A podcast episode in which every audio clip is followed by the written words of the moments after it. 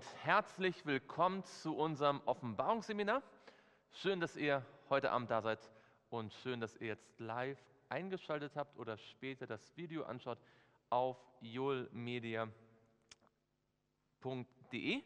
Wir sind gerade in einer der schönsten und beeindruckendsten Szenen der gesamten Offenbarung, nämlich als Johannes auf Patmos Jesus begegnet. Jesus sich ihm offenbart und äh, da wollen wir heute weiter studieren, uns den nächsten Vers anschauen. Bevor wir das tun, wollen wir natürlich niederknien, wo es möglich ist und ein Anfangsgebet sprechen.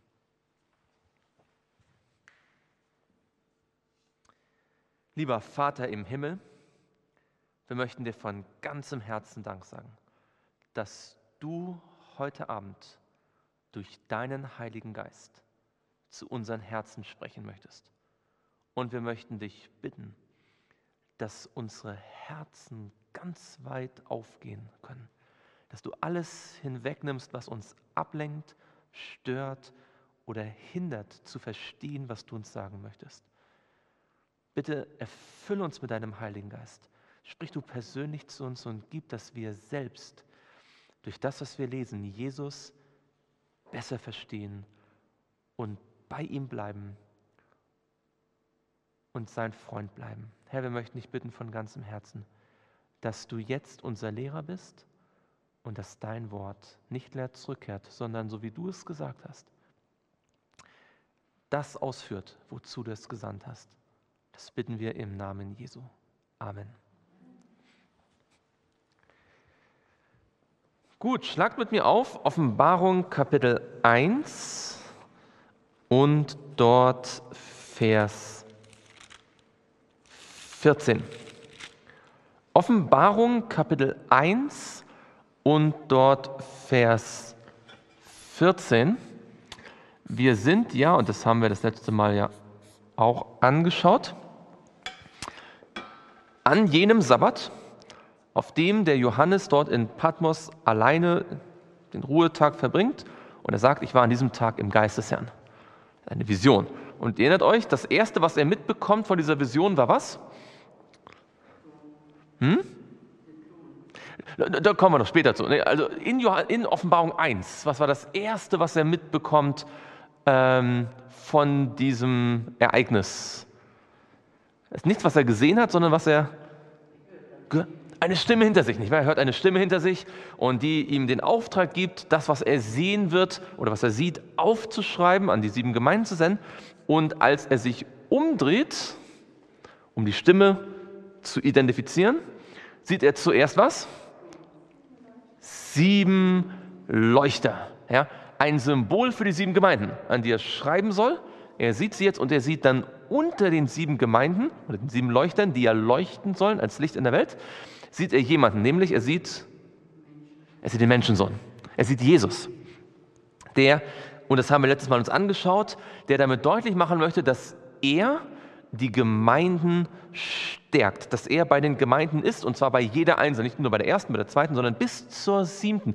Das heißt, auch wenn wir an die Gemeinde Laodicea denken und die Botschaft an Laodicea studieren, ist eigentlich das Erste, was wir uns bewusst machen müssen, Jesus identifiziert sich auch mit dieser Gemeinde. Er wandelt auch unter dieser Gemeinde sozusagen. Wir haben gesehen, er ist der Sohn des Menschen, das haben uns erinnert an Daniel 7, da werden wir heute nochmal drauf zurückkommen. Und er war bekleidet mit einem Gewand, nicht wahr, bis zu den Füßen. Und er hatte einen was? Er hatte einen Gürtel aus Gold. Ja, und das haben wir gesehen, ähm, hatte auch seine Parallelen im Alten Testament und bedeutet, hat, steht für Wahrheit und für Gerechtigkeit, die ihn auszeichnet. Wir lesen jetzt in Vers 14, denn die Beschreibung geht noch weiter. Er ist nicht nur ein Vers der dieser Beschreibung gewidmet ist, sondern wir werden sehen, da kommen jetzt noch drei weitere Verse und heute schauen wir uns Vers 14 an. Wer mag mal lesen? Johannes 1, äh, Offenbarung 1 und dort Vers 14.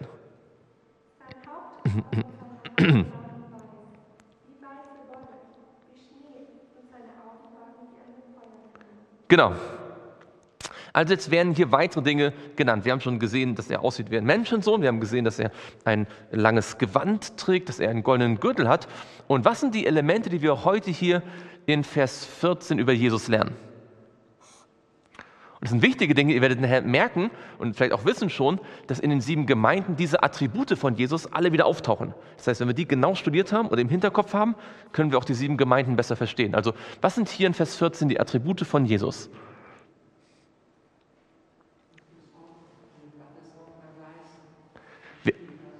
Genau, wir haben weißes Haar.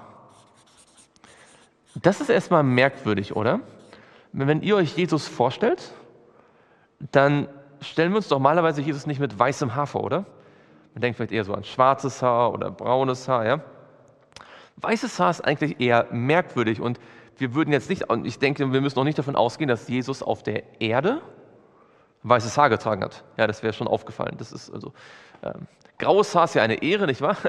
Wenn man es dann hat, aber Jesus war noch nicht so alt, dass er wahrscheinlich viele graue Haare gehabt hat. Ähm, also da müssen wir gleich drüber sprechen. Also weißes Haar.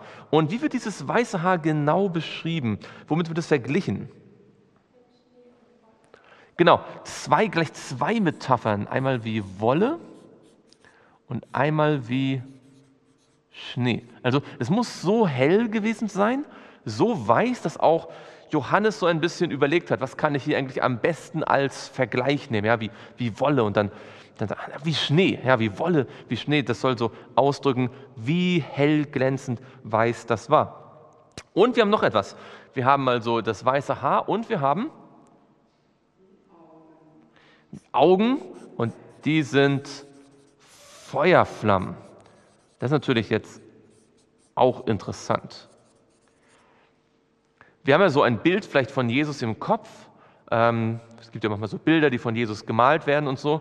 Und das sind meistens so Bilder mit äh, ein bisschen länglichem, vielleicht mal gelockten, dunklen Haaren, ja, so ein bisschen, so ein bisschen äh, nahöstliche äh, Hautfarbe ähm, und ein freundlicher Blick. Das sind so eigentlich so die Vorstellungen, die wir haben. Aber hier sehen wir plötzlich weißes Haar und Augen wie eine Feuerflamme. Ist das genau die Art und Weise, wie Jesus im himmlischen Heiligtum jetzt gerade aussieht? Oder was soll damit gesagt werden? Das ist die Frage, nicht wahr? Wenn ihr euch nochmal das Kapitel so ein bisschen so überfliegt, würdet ihr sagen, es ist eine buchstäbliche oder eher eine symbolische Beschreibung von Jesus? Symbolisch. Was würde für symbolisch sprechen, wenn ihr mal die nächsten Verse auch ein bisschen euch anschaut? Was würde dafür sprechen, dass es vielleicht eher auch symbolisch ist, wie Jesus hier beschrieben wird?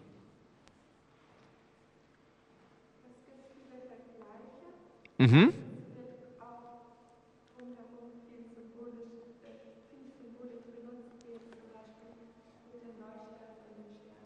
Also Jesus geht durch sieben Leuchter, er hat sieben Sterne in der Hand, aus seinem Mund kommt ein scharfes Schwert hervor. Das zeigt ganz deutlich, wir haben hier eine symbolische Beschreibung. Ja, es ist natürlich erst tatsächlich real dort erschienen, aber die Art und Weise, wie er erscheint, trägt eine ganze Reihe symbolische Gedanken mit. Ja, und die müssen auch wir symbolisch äh, entschlüsseln, was das bedeutet. Das heißt, Johannes will damit nicht eine Aussage treffen, wie ist die Haarfarbe von Jesus, dem Menschen Jesus im himmlischen Heiligtum jetzt, ähm, unbedingt primär, sondern er will eine Aussage darüber treffen, äh, über etwas, was wir über Jesus lernen sollen. Ja? Und da werden wir jetzt ein bisschen uns genauer das anschauen. Eine reale, eine reale Erscheinung von Jesus, die gleichzeitig etwas symbolisch vermittelt. Was hat es denn mit dem weißen Haar auf sich? Was würdet ihr sagen? Schauen wir uns erstmal das weiße Haar an. Hm, wofür könnte dieses weiße Haar stehen? Wofür steht weiß wie Wolle, weiß wie Schnee? Hm? Ah, vielleicht für das Alter, ja. Die Weisheit, ja, okay. Also, weil ja ältere Menschen auch in der Regel dann graue Haare bekommen, okay, ja. Ja?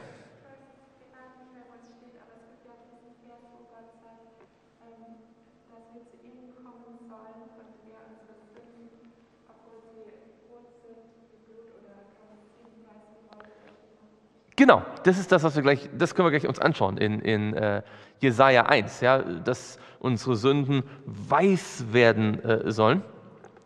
Kennt ihr noch eine, fangen wir mal so an, kennt ihr noch eine Stelle in der Bibel, wo jemand mit weißem Haar beschrieben wird? Also eine andere Stelle in der Bibel, wo jemand beschrieben wird und das heißt, diese Person hatte weißes Haar. Nicht helles Haar oder dunkles Haar, schwarz oder blond, sondern weißes Haar. Fällt euch da eine Stelle ein? Mose, als er vom Berg herunterkam, hatte, also sein Gesicht glänzte. Das leuchtete. Ja? Aber da wird nichts von, nichts von weißem Haar gesagt. Es gibt aber eine Stelle, wo ganz deutlich gesagt wird, dass jemand weißes Haar hat. Und auf die Stelle spielt Johannes offensichtlich an. Erinnert, ich frage nochmal, erinnert ihr euch noch, woher dieser Begriff vom Menschensohn kam und kommt? Wenn Jesus sich den Menschensohn nennt. Aus welchem Kapitel der Bibel kam das? Aus Daniel 7. Da gibt es nämlich einen Menschensohn, der dort im Himmel auftaucht, oder? Zu wem wird der Menschensohn in Daniel 7 gebracht? Zu dem Vater. Und wie wird der Vater in Daniel 7 beschrieben? Schaut mal mit mir in Daniel 7. Mm, genau, in Daniel 7 und dort Vers 9. Daniel 7, Vers 9. Ich schaute, bis Throne aufgestellt wurden und ein Hochbetagter sich setzte. Wer ist das? Das ist, das ist Gott der Vater. Sein Gewand war schneeweiß und das Haar seines Hauptes wie reine Wolle. So rein, so weiß, so glänzend. Sein Thron war was? Sein Thron waren Feuerflammen und dessen Räder ein brennendes Feuer. Das heißt, wir haben in Daniel 7 in Vers 9 sowohl Schneeweiß und Wolle als auch Feuerflammen. Das ist doch bemerkenswert, oder? Weil jetzt normalerweise haben Schnee, Wolle und Feuer nicht so viel gemeinsam. Also die kommen jetzt nicht in 100 Bibelversen im gleichen Vers vor. Das ist eine recht seltene, eigentlich, dass die, soweit ich denken kann, die einzige, der einzige Vers, wo Schnee, Wolle und Feuer in einem Vers vorkommen. Das heißt, der Bibelleser, der Offenbarung 1, Vers 14 liest und plötzlich merkt, hey, Jesus, der Sohn des Menschen, hat weißes Haar und zwar wie Wolle und wie Schnee und es sind Feuerflammen aus, seinem, aus seinen Augen. Der soll offensichtlich woran denken? An Daniel 7. Der soll an Daniel 7 denken. Jesus wird so beschrieben, dass der Bibelleser denkt, hey, das kenne ich, das kenne ich von Daniel 7. Nun, er kennt auch den Begriff Menschensohn, oder? Menschensohn. Den gibt es auch in Daniel 7. Nur was ist der Unterschied zwischen Daniel 7 und Offenbarung 1? Wenn ihr jetzt an die Begriffe Menschensohn, Feuerflammen, Schneeweiß, Wolle denkt. Was ist der Unterschied? Zwischen Daniel 7 und Offenbarung 1.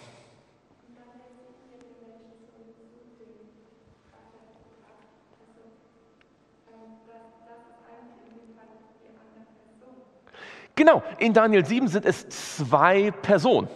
Einer ist der Menschensohn und der andere ist Gott der Vater, der Alte, der sitzt, der hat Feuerflammen, Schnee, ist schneeweiß und hat, hat ein, Haar wie, wie äh, ein Haupt wie Wolle. Das heißt, für jeden Bibelleser vor der Offenbarung war das ganz klar, wenn die, drei, wenn die Begriffe zusammenkommen, dann ist es Gott der Vater im Himmel, der auf seinem Thron sitzt, das Gericht öffnet sich, also die Bücher werden geöffnet, das Gericht setzt sich, und dann gibt es den Menschensohn, der einmal über die ganze Welt herrschen wird, der künftige Messias, den Menschen, und der kommt zu dem Vater. Das sind zwei Personen. Und jetzt erscheint dem Johannes auf Patmos Jesus und wird so beschrieben, dass er gleichzeitig der Menschensohn ist, der ja zu dem Vater gehen soll, aber er sieht auch aus wie der Vater. Oder zumindest die Attribute, die er hat, erinnern an den Vater. Warum macht das wohl hier Offenbarung 1, Vers 14? Was ist wohl die Idee?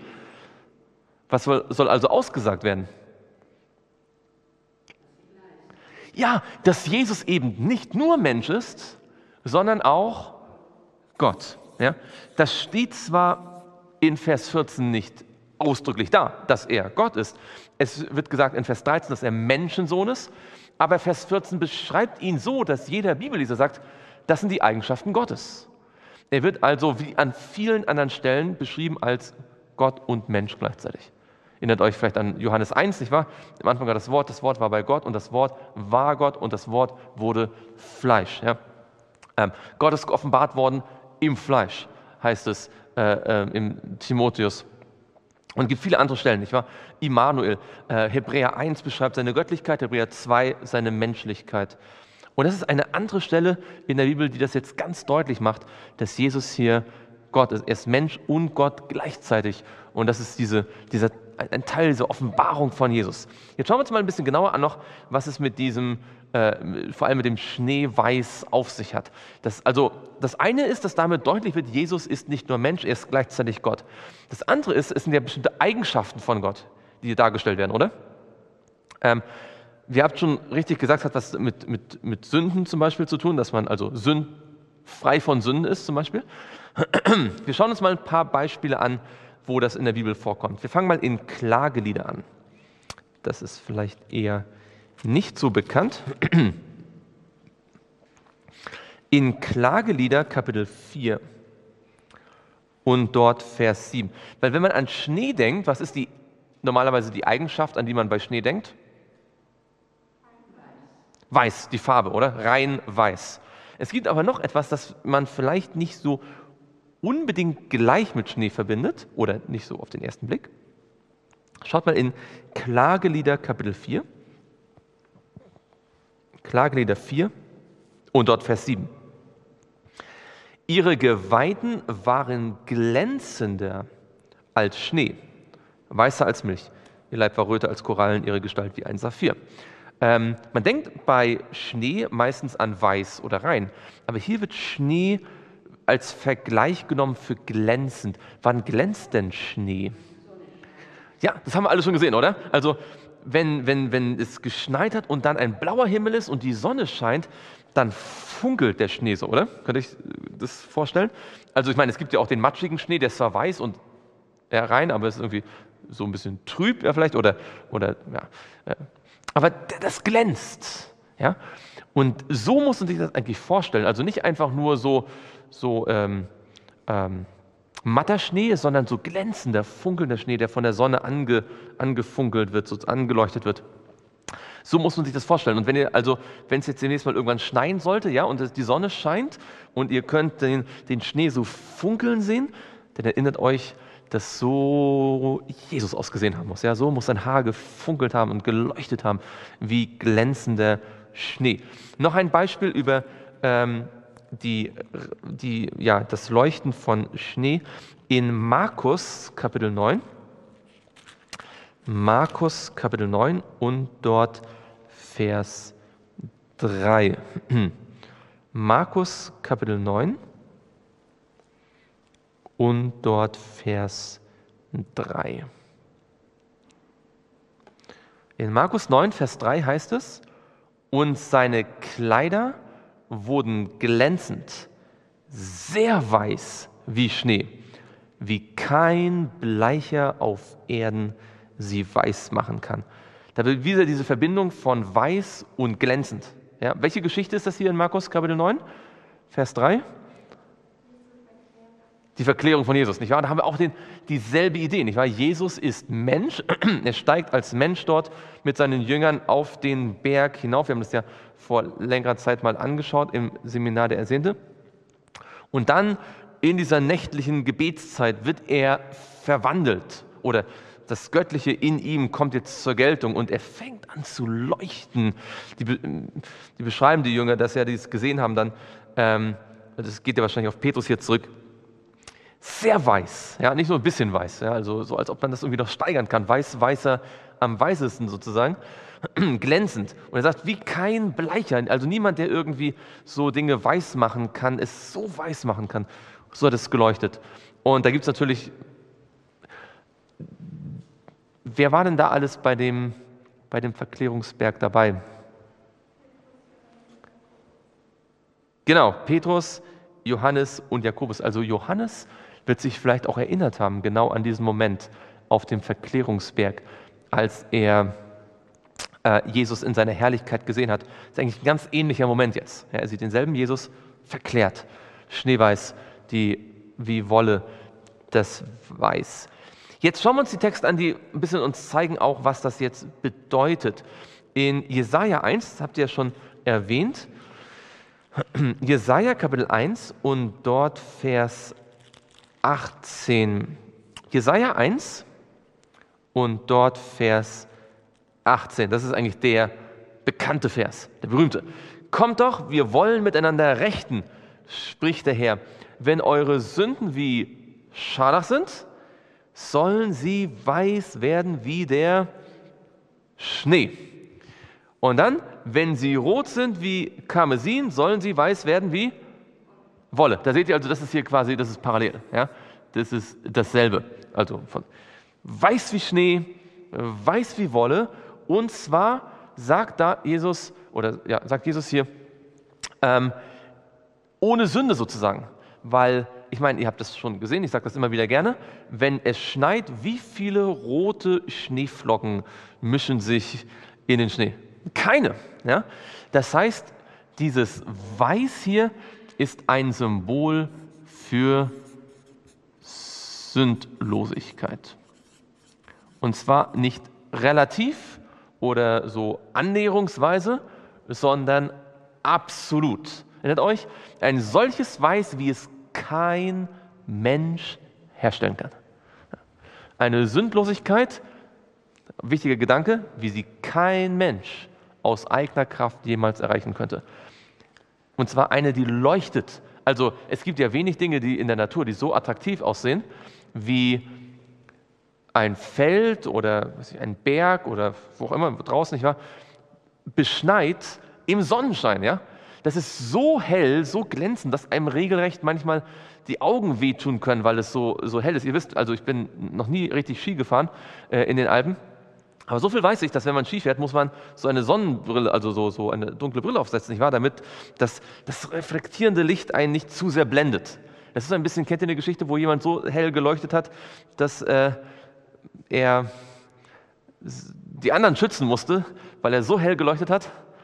weil sie nicht mehr, auf, nicht mehr auf ihn schauen konnten.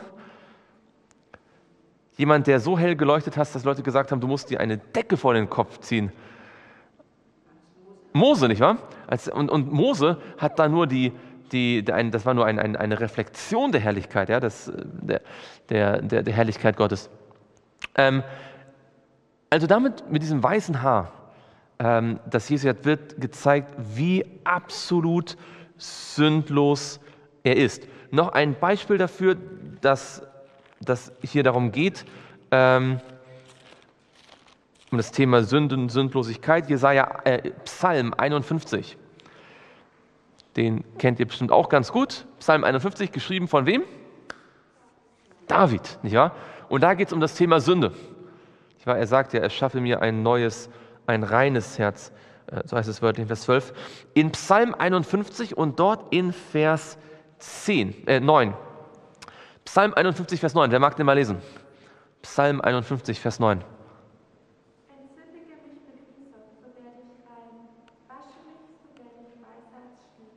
Genau, damit dieselbe Idee. Ja? David fühlt seine Sünde, ist äh, blutrot sozusagen, aber er weiß, wenn Gott mich reinwäscht, wenn er mich mit Hysop, mit Ysop ähm, entsündigt, dann werde ich rein und zwar weißer als Schnee. Ja, das ist so weiß wie Schnee. Das heißt, wenn Gott uns vergibt, wenn er uns von der Sünde reinigt, dann möchte er uns seine Gerechtigkeit, seine Reinheit geben. Er möchte uns nicht nur ein bisschen besser machen, sondern der Maßstab für Reinheit ist Gott selbst. Wir werden niemals so allwissend werden wie Gott oder so allmächtig, aber wir können so unschuldig sein, so ohne Falsch, ohne Lug und ohne Trug, ohne Hinterlist, ohne Gewalt. Und das ist ja genau das, was in Offenbarung 14 beschrieben ist, nicht wahr? Dass die 144.000 dem Lamm nachfolgen, wohin es auch geht. Und es war kein Falsch in ihrem Mund gefunden.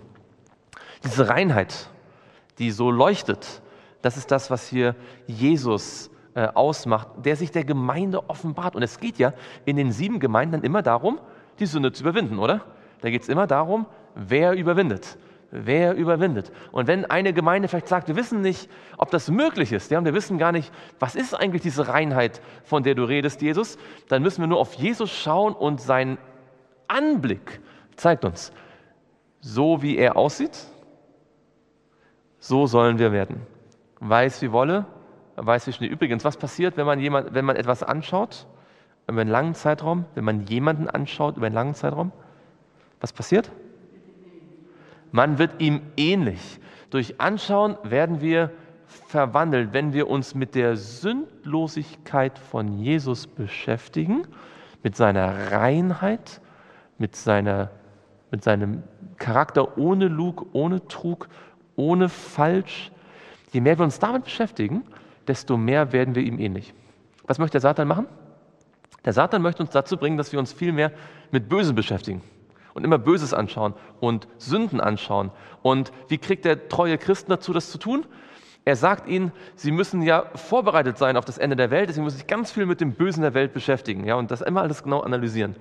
Aber wir merken dann nicht, dass wenn wir immer uns nur mit dem Bösen beschäftigen, obwohl wir meinen, es nur aufdecken zu wollen, durch das ständige Anschauen wir letztendlich in unserem Charakter abfärben. Jesus sagt, kommt her, nicht wahr? Lasst uns miteinander rechten. Wenn eure Sünde blutrot ist, soll sie werden weiß wie Schnee. Wir werden verwandelt, indem wir auf das Bild Jesus schauen. Was er für uns getan hat am Kreuz von Golgatha, macht es möglich, dass wir so rein werden wie er. So rein in unserem Charakter. Das ist weiße Haar. Und das sollten wir unter keinen Umständen ähm, aus den Augen verlieren. Jetzt gibt es aber noch etwas. Es gibt nicht nur das weiße Haar, das so weiß ist wie Wolle und wie Schnee. Es gibt die Augen, die Feuerflammen sind. Jetzt, äh, wenn ihr euch vorstellt, ihr schaut einem Menschen in die Augen und da kommt Feuer raus, das ist schon sehr merkwürdig. Also da, da, sieht man sehr deutlich, das ist eine, auch eine symbolische Darstellung. Ja? Äh, das ist also, oder zumindest kann man sagen, hier zeigt sich viel von der Göttlichkeit Jesu, die nicht einfach nur auf einen menschlichen Körper beschränkt ist. Ja? Also er ist Mensch, aber er ist auch Gott. Was soll das wohl aussagen, dass die Augen von Jesus wie Feuerflammen sind, die wie Feuerflammen äh, da hervorkommen? Was würdet ihr sagen? Was, was ist damit gemeint? Ja? Das ist ein wichtiger Gedanke, da werden wir gleich noch darauf mehr eingehen. Das Feuer in der Bibel ist immer wieder, also wenn es von Gott kommt, das Feuer, das von Gott ausgeht, ist dazu da, Sünde zu verzerren. Also idealerweise die Sünde, die auf einem Sündopfer liegt. Ja, erinnert euch an 3. Mose, ich glaube es ist 3. Mose 9, ähm, oder 3. Mose 9 muss es sein, wo das äh, Heiligtum eingeweiht wird und Feuer vom Himmel fällt und das Feuer das, das Opfer verzehrt oder an den, die Einweihung des Salomonischen Tempels, wo auch Opfer gebracht werden und Feuer vom Himmel fällt. Ähm, das steckt auch hinter der Geschichte von Kain und Abel, nicht wahr? wobei Abel Feuer vom Himmel gefallen ist. Ähm, also es geht um die Verzehrung der Sünde, da kommen wir gleich noch ein bisschen genauer drauf. Das stimmt absolut. Ähm, und die Augen, die sehen, nicht wahr? Die sehen alles. Habt ihr noch eine Idee, was damit zusammenhängen könnte mit dem Feuer, das aus den Augen hervorkommt? Gibt es denn noch irgendwo eine Stelle, wo jemand mit Augen beschrieben wird, die Feuer haben? Wir hatten hier schon eine, ein Echo oder eine, ein Zitat aus Daniel 7. Gibt es noch eine Stelle in der Bibel, wo, ich gebe euch einen Tipp, wo Jesus beschrieben wird mit Augen, die wie also die so feurig sind, wo Feuer aus den Augen kommt. Ich gebe noch einen Tipp. Das ist im Buch Daniel. Und es ist eine Stelle, die wir beim letzten Mal auch schon angeschaut haben. Schaut mal mit mir in Daniel Kapitel 10. Da haben wir uns letztes Mal ein bisschen darüber Gedanken gemacht. In Daniel Kapitel 10 und dort in Vers 5 und 6. Ihr erinnert euch, Daniel ähm, ist in Kapitel 10 ziemlich alt schon und traurig. Ja? Und er sorgt sich um die Gemeinde, die ein Problem hat, nämlich die in Jerusalem. Die sind zurückgekehrt, die haben gerade angefangen, den Tempel zu bauen und es gibt Schwierigkeiten. Ja? Und Daniel betet und fastet, weil er sich fragt, wie wird es mit diesem jungen Werk Gottes, das gerade wieder angefangen hat, wie wird es weitergehen? Und das ganze 11. und 12. Kapitel handelt dann davon, wie die Gemeinde Gottes, die gerade wieder angefangen hat, nach dem babylonischen Exil zu wirken, ja, gerade in Schwierigkeiten gekommen ist, wie die durch all die Jahrhunderte unbeschadet am Ende den Sieg erlangt. Ja, und deswegen kommt in Offenbarung 12 dann die letzte Gemeinde, die den letzten, die letzte, also die es vollenden wird. Ja, in Offenbarung 12 wird das beschrieben. Aber was ist das, was er zuerst sieht, als er sich die Frage stellt, wie geht es mit der Gemeinde weiter? Schaut mal in, Offenbar in Daniel 10 und dort Vers 5. Daniel 10, Vers 5. Und ich hob meine Augen auf und schaute und siehe, da stand ein wer? Ein, ein Mann. Wen hat Johannes gesehen? Einen Menschensohn. Und dann heißt es hier, ein Mann in Leinwand gekleidet. Was hat Johannes gesehen? Einen Mann, der hatte ein Kleid an, das bis zu den, äh, bis zu den Füßen ging. Und dann heißt es hier, und die Lenden mit Gold von Ufers umgürtet. Was hatte Johannes gesehen? Einen goldenen Gürtel. Und dann geht es weiter in Vers 6. Und sein Leib war wie ein Topas und sein Angesicht strahlte wie der Blitz und seine Augen wie Feuerfackeln. Seine Arme aber und seine Füße sahen aus wie leuchtendes Erz und der Klang seiner Pforte war wie das Tosen einer Volksmenge. Wir werden noch sehen, in Offenbarung 1 gibt es noch mehr Parallelen hierzu. Das heißt, die Parallele ist einmal, also der Leser von Offenbarung 1 soll denken, hey, das kenne ich aus Daniel 7. Ja? Da ist der Menschensohn, der aber gleichzeitig die Eigenschaften von Gott dem Vater hat. Und er soll denken, hey, das kenne ich aus Daniel 10 aus Daniel 10, Vers 5 und 6. Das ist nämlich genau die gleiche Szene. Da kommt nämlich Jesus, um einzugreifen. Ihr erinnert euch ja, da kommt dann der Engel Gabriel und sagt ihm, du hast drei Wochen lang gefastet und ich habe drei Wochen lang gekämpft mit dem Kyros oder mit dem, mit dem, also mit dem Engel äh, von, mit, mit dem König von Persien, nicht? Ähm, und da geht es darum, dass der Kyros jetzt sich entscheiden soll. Soll er erlauben, dass der Tempel weiter gebaut wird oder soll er stoppen? Ja, weil es gibt Intrigen. Und der Gabriel kämpft drei Wochen lang. Und es gibt keine Entscheidung. Und dann kommt wer? Dann kommt Michael. Dann kommt Jesus selbst. Und der tritt ein und dann sagt Gabriel, also Jesus, also Michael selbst tritt vor euer Volk ein. Ihr seid zwar so ein kleines Volk, ich habe gerade erst angefangen, man hat das Gefühl, es, ist, es gibt eine große Krise, aber Jesus tritt vor euch ein und deswegen habe ich den Sieg errungen. Und es wird immer so weiter sein. Und dann beschreibt er in Offenbarung 11, was alles passieren wird, Schritt für Schritt für Schritt für Schritt für Schritt. Und dann sagt er, in der letzten großen Krise, in einer Trübsalzeit, am Ende der Zeit, die so groß ist, wie sie nie zuvor gewesen ist, wer wird eintreten für sein Volk? Michael wird eintreten. Übrigens, ich habe jetzt letzten Sabbat was gelernt. Freitag, Freitag habe ich eine Predigt gehört von jemandem, den ich sehr schätze. Und äh, da habe ich was gelernt, was ich noch nie zuvor so be bemerkt habe. Michael kommt in der Bibel ganz selten vor, wisst ihr das? Äh, Michael ist ja ein Name, anderer Name für Jesus, der so ist wie Gott, aber Michael kommt in der Bibel recht selten vor. Hier in Daniel 10, in Daniel 12 und dann nochmal in Offenbarung 12. Und was macht Michael in Offenbarung 12? Was macht da Michael in Offenbarung 12, Vers 7? Es entstand ein Kampf im Himmel. Wer kämpft dort? Michael und seine Engel kämpften gegen den Drachen und seine Engel. Und wer ist der Drache? Der Satan. Also in Offenbarung 12 ist Michael derjenige, der gegen den Satan kämpft. Und in Judas kommt Michael nochmal vor. Da heißt es nämlich, dass der Erzengel Michael mit wem Streit hatte, als es um den Leichnam von Mose ging. Den als, als, als es darum ging, ob Mose auferweckt werden soll oder nicht. Mit wem hat Michael dort Streit geführt? Mit dem Satan. Michael ist immer der Name von Jesus wenn er direkt gegen Satan kämpft und in diesem großen Kampf persönlich eintritt. Offenbarung 12, Vers 7, ich war im Himmel. In äh, Judas, wo er persönlich mit Satan darüber einen Streit führt, ob, ob, mich, ob, ob Mose auferweckt werden kann oder nicht. Hier in Daniel 10, äh, wo nach dem babylonischen Exil die Rückgekehrten gerade anfangen, das Werk Gottes wieder anzufangen und der Satan versucht mit den Samaritern das zu verhindern und selbst Kyros ist kurz davor zu sagen, okay, wir stoppen das und selbst Gabriel kann das nicht aufhalten. Gabriel, der größte Engel, da kommt wer? Da kommt Michael selbst und widersteht dem Satan sozusagen und, und, und, und, und, und stoppt das Ganze. Und in der letzten großen Krise, wenn der Satan alles zusammenfasst. Nicht wahr? Ihr wisst, das Tier und das Bild des Tieres und, und das Malzeichen und all die Dinge, der König des Nordens alles vertilgen will, da steht Michael auf, der für sein Volk kämpft.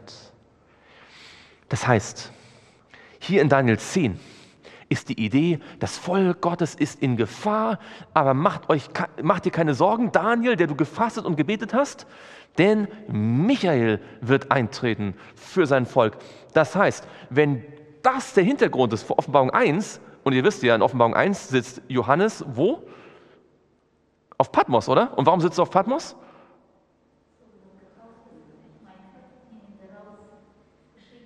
Ja, er ist im Exil. Die Christenheit wird verfolgt. Die, die gerade erst begonnene Christenheit, die gerade anfängt, die Welt erobern zu wollen, wird von Satan massiv bekämpft. Und Johannes fragt sich, wenn der letzte Apostel, wie wird es weitergehen?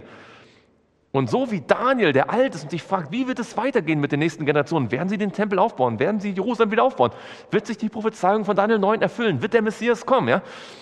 So fragt sich Johannes ja vielleicht auch ganz am Anfang jetzt äh, oder jetzt am Ende seines Lebens. Werden die nächsten Generationen das Werk voranbringen? Wird das Evangelium die Welt erreichen? Wird Jesus wiederkommen? Wird es die Prophezeiung sich erfüllen? Und so wie dem Daniel Michael erscheint, der sagt, ich werde selbst für das Volk eintreten, und so erklärt es der Gabriel dann, so erscheint dem Johannes Jesus auf Patmos. Und der Engel Gabriel erklärt ihm dann alles. Und das zeigt uns, wie wichtig diese Stelle ist und wie wichtig sie für uns ist, denn wir leben in einer Zeit, in der Jesus eintritt für uns und eintreten wird. Nun, aber eine Sache müssen wir noch uns jetzt anschauen. Übrigens, äh, in Offenbarung 19, schaut mal, in Offenbarung 19, ähm, dann wird das ganz deutlich. Kann man sich, äh, tolle Parallele. In Offenbarung 19 und dort Vers 12. Ihr wisst, Offenbarung 19 ab Vers 11 beschreibt was, wenn ihr das anschaut, ab Vers 11. Was wird da beschrieben in Offenbarung 19 ab Vers 11? Das ist eine der ganz großen Szenen der Offenbarung. Was wird dort beschrieben? Das heißt in Vers 11, und ich sah den Himmel geöffnet und ich sehe ein weißes Pferd und der darauf saß, heißt der Treue und der Wahrhaftige und in Gerechtigkeit richtet und kämpft er. Was wird da beschrieben? Das ist die Wiederkunft von Jesus, oder? Da geht es um die Wiederkunft Jesu. Und die Wiederkunft Jesu ist, äh, er kommt als kämpfender König für sein Volk wieder. Ja? Und dann wird beschrieben in Vers 12, seine Augen aber sind wie eine Feuerflamme, so wie bei Daniel 10, nicht wahr? Äh, er kämpft für sein Volk. Und auf seinem Haupt sind viele Kronen und er trägt einen Namen geschrieben, den niemand kennt als nur er selbst. Also, das ist denn diese letzte Auseinandersetzung, nicht wahr? In Offenbarung 19 äh, hier. Es wird ja dann geschrieben, nicht wahr, dass er, ähm, dass er dann, dann, dann die Heidenvölker schlagen wird. Ja? Er tritt für sein Volk ein in der letzten Auseinandersetzung. Jetzt, Woher kommt diese Idee mit der Feuerflamme? Ähm, das Wort Feuerflamme kommt in der Bibel gar nicht so häufig vor. Ich, wir schauen uns wenigstens ein paar äh, der Stellen hier kurz an. Schaut mal mit mir in Apostelgeschichte 7. Apostelgeschichte 7 und dort Vers 30. Das habe ich heute äh, entdeckt. Das ist ganz, ganz großartig. Schaut mal, Apostelgeschichte 7 und dort Vers 30. Apostelgeschichte 7, Vers 30. Und als 40 Jahre erfüllt waren, erschien ihm in der Wüste des Berges Sinai der wer? Der Engel des Herrn in der Feuerflamme eines Busches. Welche Geschichte ist das? Mose. Wisst ihr, wo die Geschichte steht? Wo steht die Geschichte? In 2. Mose, Kapitel 3. Nicht wahr? 2. Mose Kapitel 3, das ist der brennende Dornbusch. Das wird beschrieben hier als die Feuerflamme des Busches. Und genauso steht es in 2. Mose 3, Vers 2. Mose, nicht wahr, ist schon, wie alt ist Mose da zu der Zeit? 80 Jahre, der fast so alt wie Johannes. Und sitzt ganz alleine da, also er sitzt nicht, aber er ist ja ganz alleine äh, am Berg äh, Horeb. Und da heißt es hier in Vers 2, da erschien ihm der Engel des Herrn in einer Feuerflamme mitten aus dem Dornbusch. Und als er hinsah, siehe, da brannte der Dornbusch mit Feuer und der Dornbusch wurde doch nicht verzehrt. Die Feuerflamme war für den Israeliten, also die, der erste Gedanke wahrscheinlich bei Feuerflamme, war ein brennender Dornbusch. Und was war der brennende Dornbusch für eine Botschaft an das Volk? Was wollte Gott dem Mose deutlich machen, als er sich dort in einer brennenden Feuer, in einer Feuerflamme im Dornbusch offenbart hat? Ja? Gott ist gegenwärtig. Das Feuer ist Symbol, also das Feuer in der Bibel eigentlich ist Symbol für Gottes Liebe, nicht wahr? Erinnert euch in Hohelied 8, Vers 6, dass ähm, die, die, Liebe Gottes seine, eine, seine Flamme ist, nicht eine Flamme des Herrn, weil das ist ja, was ist das Besondere an, dem, an diesem brennenden Dornbusch hier? Was ist besonders an dem? Er verbrennt nicht. Und was ist das Besondere an Gottes Liebe? Sie ist immer dieselbe, nicht wahr? Gott ist die Liebe, er ist immer dieselbe. Unsere Liebe ist oft, nicht wahr, wir sind begeistert und dann flaut die Liebe ab.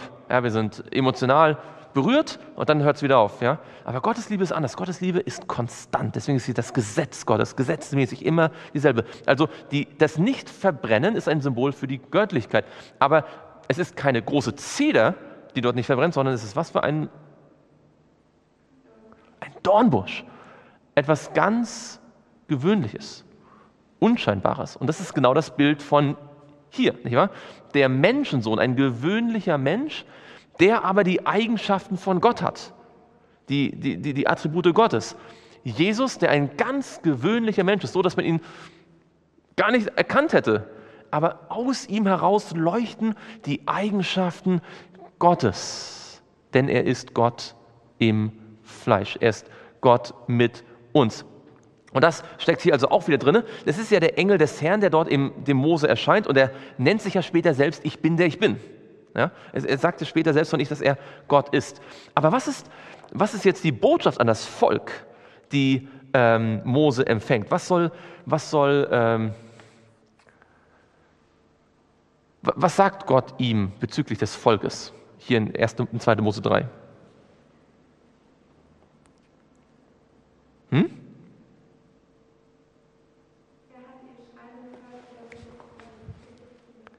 Genau, schaut mal in Vers 7. Und der Herr sprach, ich habe das Elend meines Auges, meines Volkes in Ägypten sehr wohl gesehen und ich habe ihr Geschrei gehört über die, welche sie antreiben. Ja, ich kenne ihre Schmerzen. Die Feuerflamme im Dornbusch sollte sagen, ich weiß, wie es euch geht und ich will euch retten. Das ist interessant, nicht wahr? Dass es die Augen sind. Wir denken meistens fast automatisch, ah, die Augen, die Feuerflammen bedeuten vor allem, dass Gott genau sieht, ob er irgendwo eine Sünde findet, damit er uns vernichten kann. Ja, das ist so, so, wie wir wahrscheinlich automatisch denken, ja, oder wie uns das vielleicht auch, ähm, das sind wir gar nicht anders als die Israeliten, nicht wahr? die am, am, am Sinai stehen und denken, dieses Feuer soll uns nur vernichten.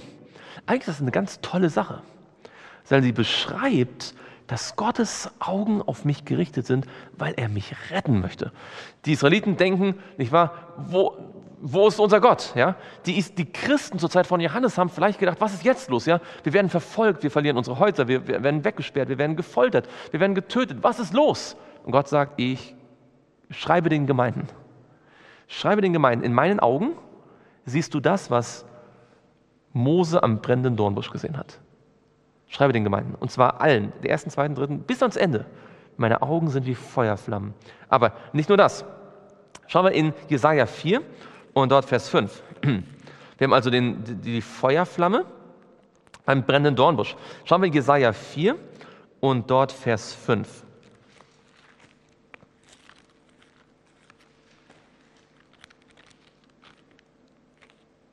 Jesaja 4 und dort Vers 5. Dort heißt es in Jesaja 4, Vers 5, Dann wird der Herr über der ganzen Wohnung des Berges Zion und über seinen Versammlungen bei Tag eine Wolke und Rauch schaffen und den Glanz einer Feuerflamme bei Nacht. Denn über der ganzen Herrlichkeit wird ein Schutzdach sein.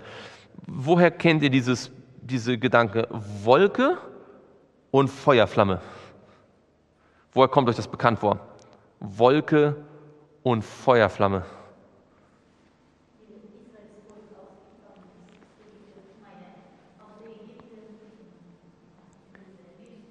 Ganz genau. Als sie aus Ägypten ausgezogen sind, hat Gott sie geführt durch die Wolke und durch die Feuer. Wir nennen es meistens die Feuersäule, aber hier wird es mal als Feuerflamme bezeichnet. Das ist ja auch ein, kein großer Unterschied. Das heißt, bei der Feuerflamme geht es nicht nur darum, dass Gott weiß, wie es mir geht und jetzt jemanden sendet, dass ich gerettet werde, sondern auch darum, dass Gott Schritt für Schritt sie führt. Es war dasselbe Feuer, das dem Mose erscheint im brennenden Dornbusch, das die Israeliten jetzt von Ägypten bis zum Horeb führt, ja, wo der brennende Dornbusch gewesen ist und wo Gott sie jetzt im Feuer offenbart. Ja, also es ist ein, ein, eine, eine reine Verbindung von Feuer, von Anfang bis zum Sinai. Was heißt das? Was hat Gott gemacht? Er hat ihnen den Weg gewiesen, er hat ihnen gesagt, wo es lang geht, hat ihnen gezeigt, wo Ruheorte sind, wo sie was zu trinken finden. Er hat sie Schritt für Schritt geführt wenn Jesu Augen wie Feuerflammen sind und die echte Feuerflamme das Volk geführt hat und gesagt hat, da ist der richtige Weg, da müsst ihr lang gehen, dann bedeutet das, dass Jesus mit seinen Augen uns führen möchte, und, weil er kennt den Weg, oder? Er weiß, was kommt. Er weiß, worauf wir achten müssen. Er weiß, was, welche Gefahren lauern. Er will uns retten und seine Augen leuchten wie Feuerflammen, um deutlich zu machen, die Augen von Jesus sind der beste Führer, den man haben kann. Weil Jesus sieht das, was wir noch nicht sehen. Und wenn wir ihm vertrauen, auch in den Krisen unserer Zeit, dann kann er uns sicher führen. Und das finde ich ganz interessant, wenn man sich über diese Augen Gedanken macht, die wie Feuerflammen ähm, brennen. Und dann ist natürlich, wenn man sich das jetzt bewusst gemacht hat, auch selbstverständlich klar, dass dieses Feuer, wie wir gesagt haben, Sünde verzerrt. Ja, da, dann kommt wieder hier so ein, ein, ein, Schwung, hier, nicht wahr, zum Schnee und, und, und zur, zur Wolle. Ähm, die Augen Jesu sehen tatsächlich in mein Herz, bis in die dunkelsten Kammern hinein. Aber nicht, weil er mich vernichten möchte, sondern weil er mich retten möchte, brennender Dornbusch, ja? und weil er mir den Weg weisen möchte hinaus, Wolken- und Feuersäule. Und nur wenn ich das ablehne und nicht will, nicht wahr, dann ist irgendwann die Liebe Gottes genau das, was mein, letztendlich mich verzerrt, weil ich an der Sünde festhalte. Und das zeigt uns also, wir müssen keine Angst haben vor den Augen, die Feuerflammen sind, sondern wir dürfen eigentlich von Herzen dankbar sein, dass Jesus nicht einfach nur freundliche Augen hat. Ja? Andere Menschen haben auch freundliche Augen ja, und, und gucken uns nett an. Aber die Augen von Jesus sind mehr als nur freundlich. Sie wissen genau, was in uns los ist und sie wissen auch den Weg, wie wir davon freikommen. Und ähm, auf die Gemeinde übertragen, Gott weiß genau, Jesus weiß genau, was in der Gemeinde schiefläuft und er möchte der Gemeinde helfen, auch Laodicea. Und er weiß ganz genau, wie der Weg dort hinausgeht und wo es lang geht, damit man endlich am Ziel ankommt. Und ich wünsche mir, dass wir uns mehr darüber bewusst machen, dass Jesus uns sieht. Nicht einfach nur im Sinne von, er er weiß alles, ja, streng dich an, sondern im Sinne, dass Jesus mich kennt, auf mich Acht gibt und das Beste für mich will. Das ist doch wunderbar, oder? Wollen wir noch gemeinsam niederknien und beten?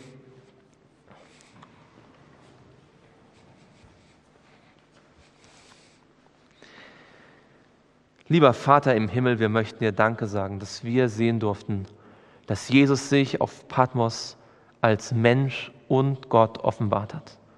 Und dass ganz deutlich geworden ist, dass er uns helfen möchte und helfen kann und helfen wird, wenn wir ihn um Hilfe anrufen. Danke, dass wir wissen dürfen, dass das, was Johannes auf Patmos gesehen hat über Jesus, bis zum heutigen Tag gilt. Denn wir haben gesehen, dass dieser Jesus, so wie er beschrieben wird, durch alle sieben Leuchtern durchgegangen ist, sich mit jeder einzelnen Gemeinde identifiziert hat. Herr, wir möchten dich bitten, von ganzem Herzen, dass wir uns das bewusst machen, dass Jesus uns sieht, ja, dass du, lieber Vater, uns siehst. Und nicht, weil du nach Fehlern suchst, sondern weil du dich dir wünschst, all das beheben zu können und verändern zu können, was in unseren Herzen noch unaufgedeckt ist und falsch läuft. Herr, deswegen möchte ich dich bitten für mich persönlich und für jeden, der heute hier ist oder auch zuschaut oder später es ansieht, dass du unser Herz durchforstest und damit uns helfen kannst, ganz zu überwinden. Das bitten wir alles im Namen Jesu. Amen.